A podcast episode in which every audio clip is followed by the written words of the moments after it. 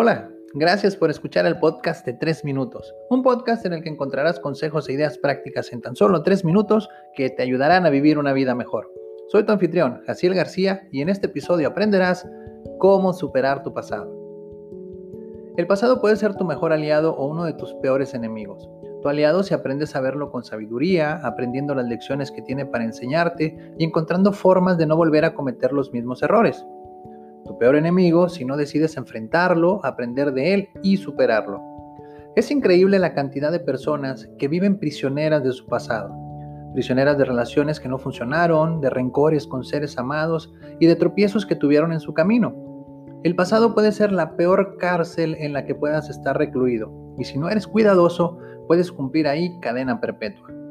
Realmente deseo que tú no seas de ese tipo de personas que tienen problemas con su pasado, pero si lo eres, a continuación te compartiré tres consejos muy sencillos para que aprendas a superarlo. Consejo número uno. Acepta tu pasado. Lo primero que debes hacer para superar tu pasado es aceptarlo. Todo lo que te ha sucedido debió sucederte así y de ninguna otra forma. Mientras continúes lamentándote del por qué fue así, del por qué te sucedió a ti y del por qué la vida parece tan injusta contigo, tu pasado te mantendrá encarcelado y no podrás ser libre jamás. Acepta tu pasado y sigue adelante. Consejo número 2. Aprende la lección. El pasado tiene tantas lecciones que enseñarte, pero para hacerlo, lo único que te pide es que estés dispuesto a aprenderlas. Y para poder hacer eso debes haberlo aceptado primero.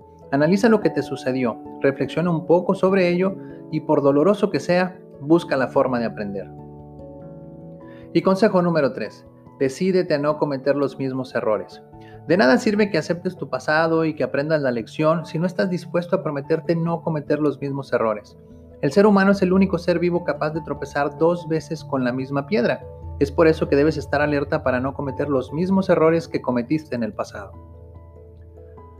Liberarte de tu pasado no es fácil, pero se puede hacer. Si quieres ser libre, no olvides aplicar los tres consejos que te compartí el día de hoy.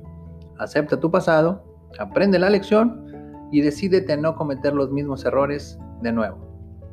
Se despide tu amigo Jaciel García y recuerda, lo primero que debes hacer para alcanzar tus sueños es despertar.